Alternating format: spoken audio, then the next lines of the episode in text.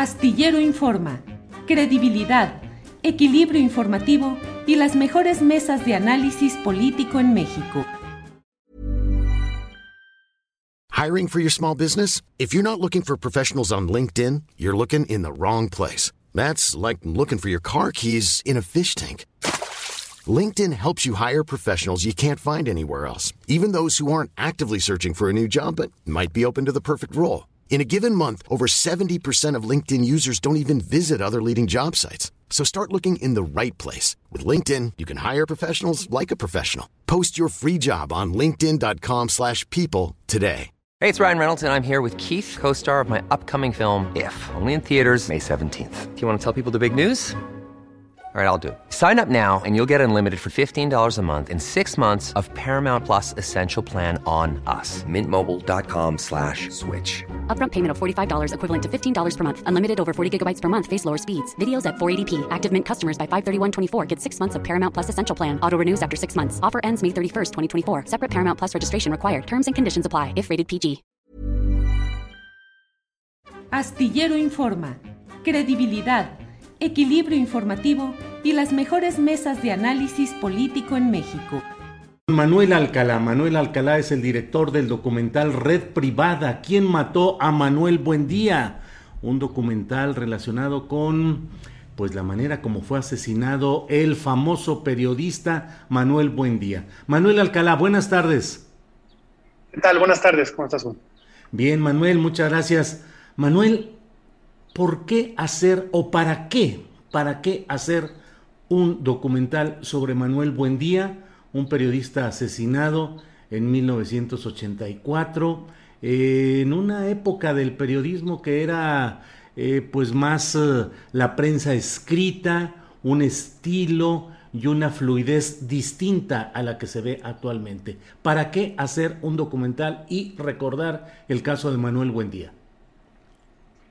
Eh, pues creo que no, bueno, más que el caso, para mí fue, a mí lo que más me, atrajo a la historia fue el personaje de Buendía, ¿no? Este, entonces creo que para mí era volver a, ¿no? Regresar a la memoria a este personaje, a este periodista. Yo también un poco crecí con el periodismo, mi papá era periodista, mi abuelo fue periodista, entonces, este, pues también era también retratar, como dices, una época pues que ya no existe, ¿no? Una época donde los espacios eran más limitados, las figuras eran más grandes, este, las noticias, pues no sé, se sentía como que duraban un poco más de lo que duran ahorita, tenían un poco más de significado en, el colectivo.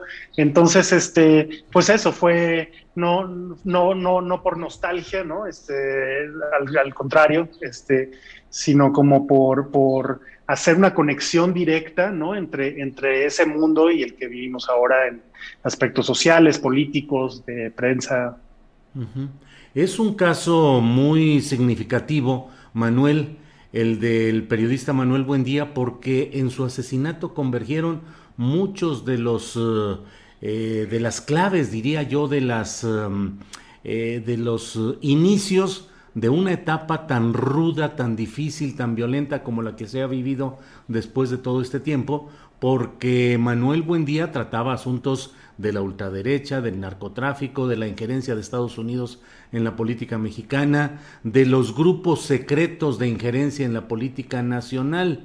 Y después de él, estamos hablando de 1984, un periodo en el cual se incubaron muchas de las claves del futuro nacional, eh, sobre todo la relación del crimen organizado con los políticos en el poder. ¿Qué tanto se aborda este tema en el documental, Manuel?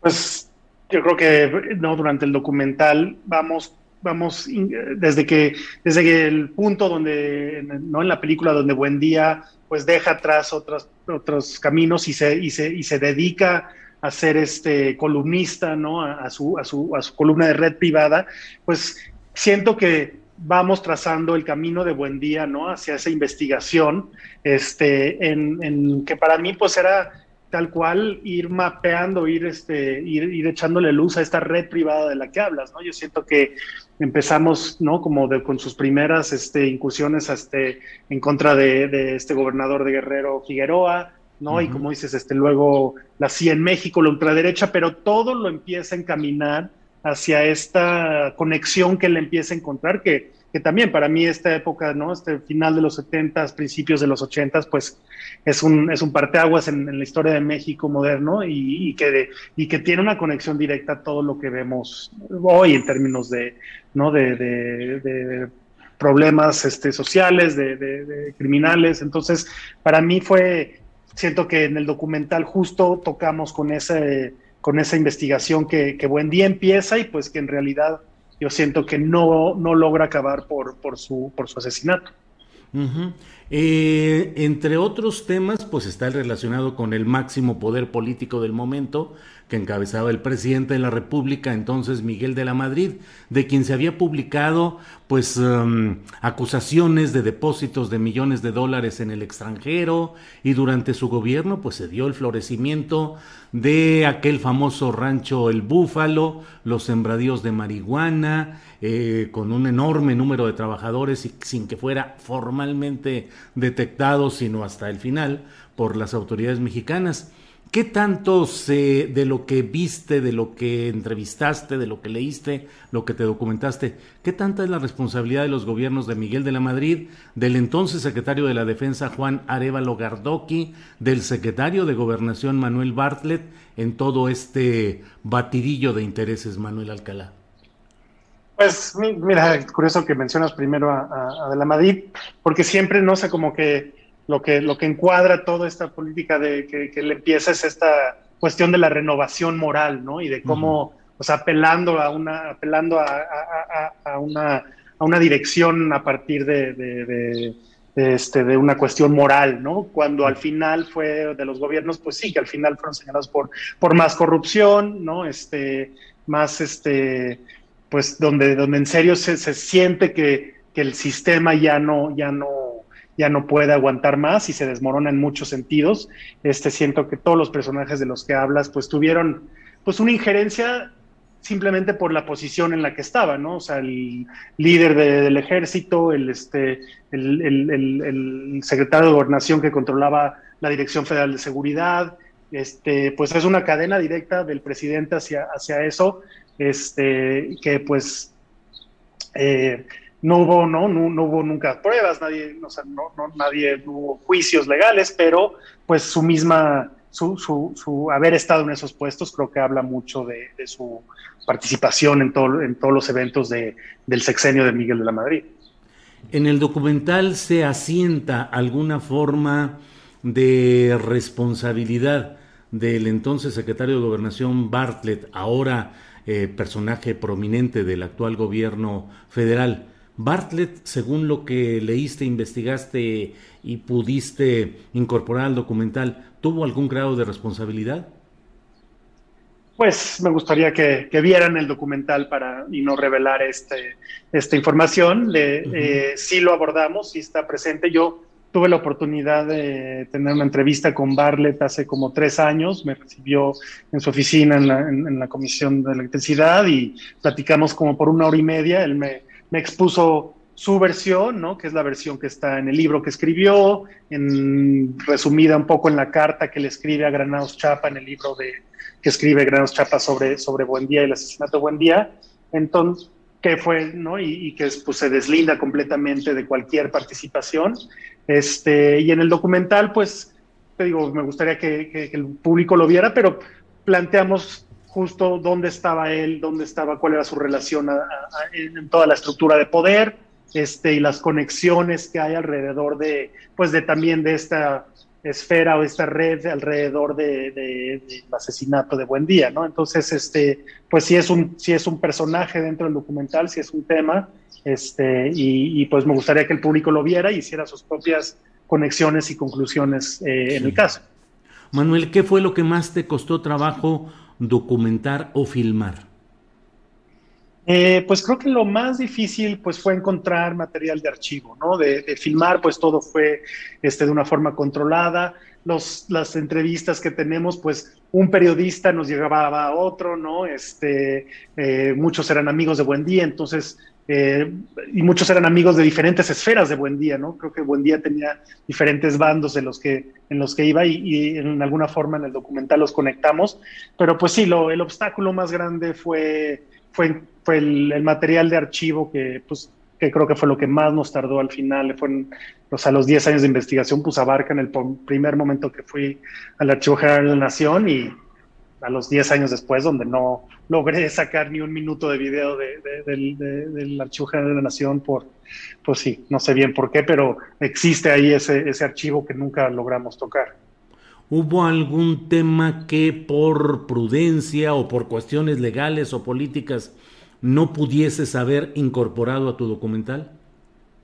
No, la verdad es que siento que, incluimos todo lo que también lo que, lo que, lo que respondía a, la película como una obra narrativa, ¿no? O sea, al final no era una investigación policíaca, no, era, o sea, no, es una tesis académica, sino que incorporamos o sea, todos esos elementos, ¿no? las varias investigaciones, la, ¿no? El, libro como de, este historiador americano Russell Barkley, Eclipse, El eclipse de los asesinos, que es una investigación muy profunda. Entonces, pues al final no, no siento que, no hablamos con agentes de la DEA, eh, hay, hay este material de este informante de la CIA, Lawrence Harrison. Entonces siento que, no, o sea, digo, no quisimos no hacer conclusiones más allá de las, que, de, de las conexiones que, creamos en el documental. ¿no? Y, al final te digo, más que una investigación que busca resolver el caso ¿no? de, de, Buen Día, es primero plasmar el personaje y el mundo en el que vivía.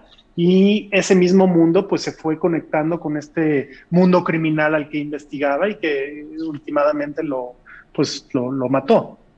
Manuel Alcalá, de la muerte de Manuel Buendía a la fecha, ¿hay periodismo que siga la escuela de Manuel Buendía de investigación, de denuncia, casi casi diría de arriesgar el pellejo?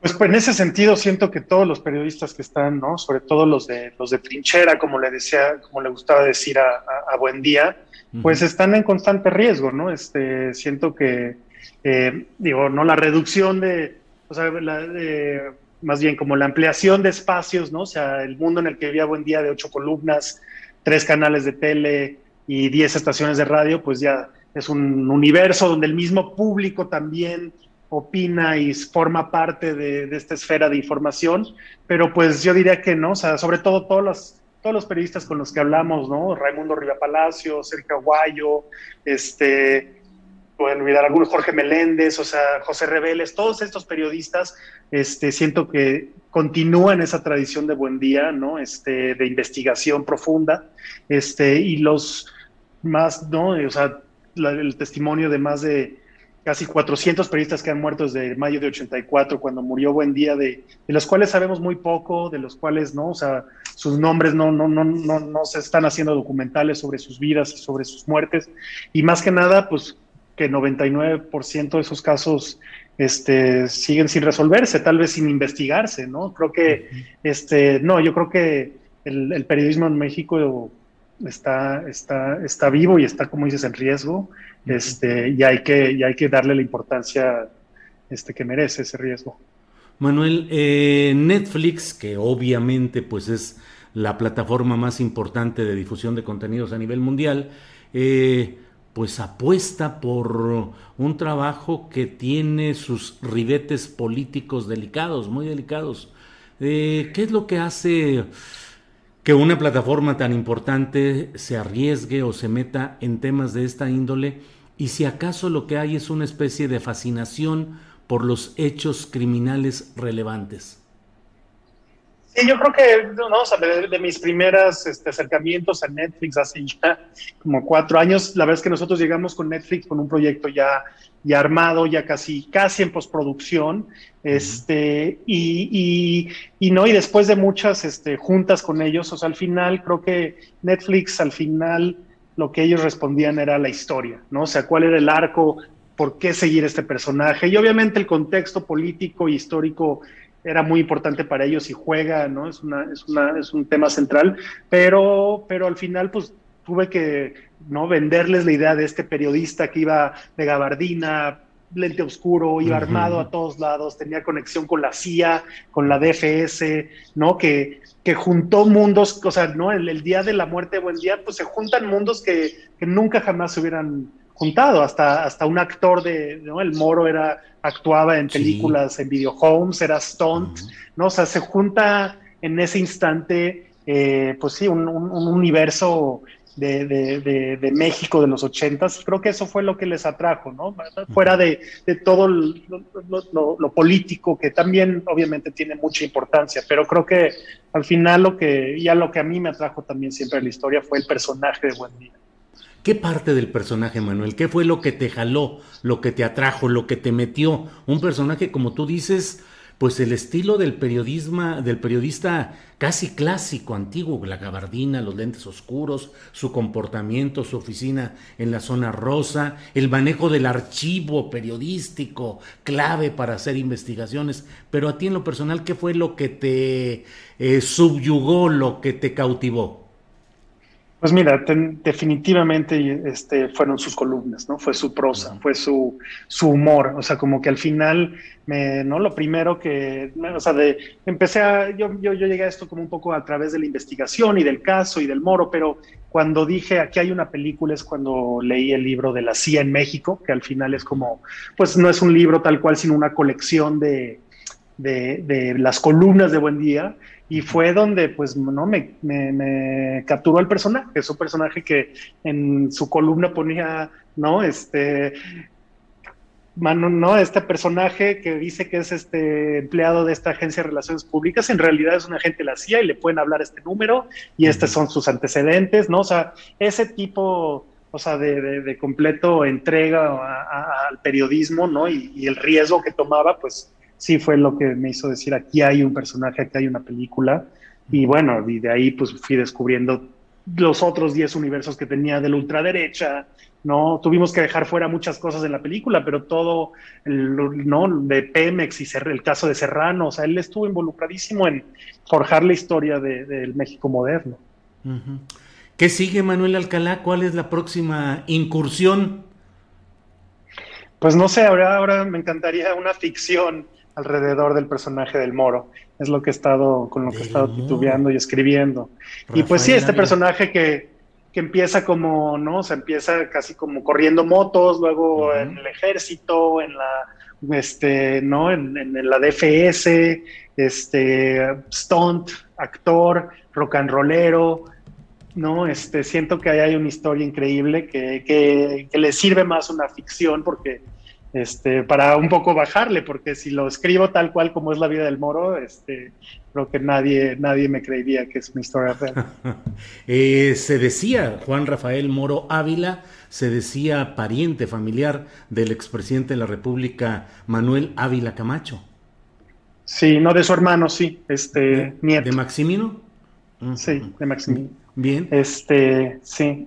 Y bueno. Sí, un gran personaje y luego morir en la pues en la debacle, en la ya en el abandono, sin todo lo que tú dices, todo lo que fue de en la juventud, todo lo que perdió en esa motocicleta en la que trasladó al asesino material de Manuel Buendía y terminar en la cárcel pues totalmente en la debacle, Manuel.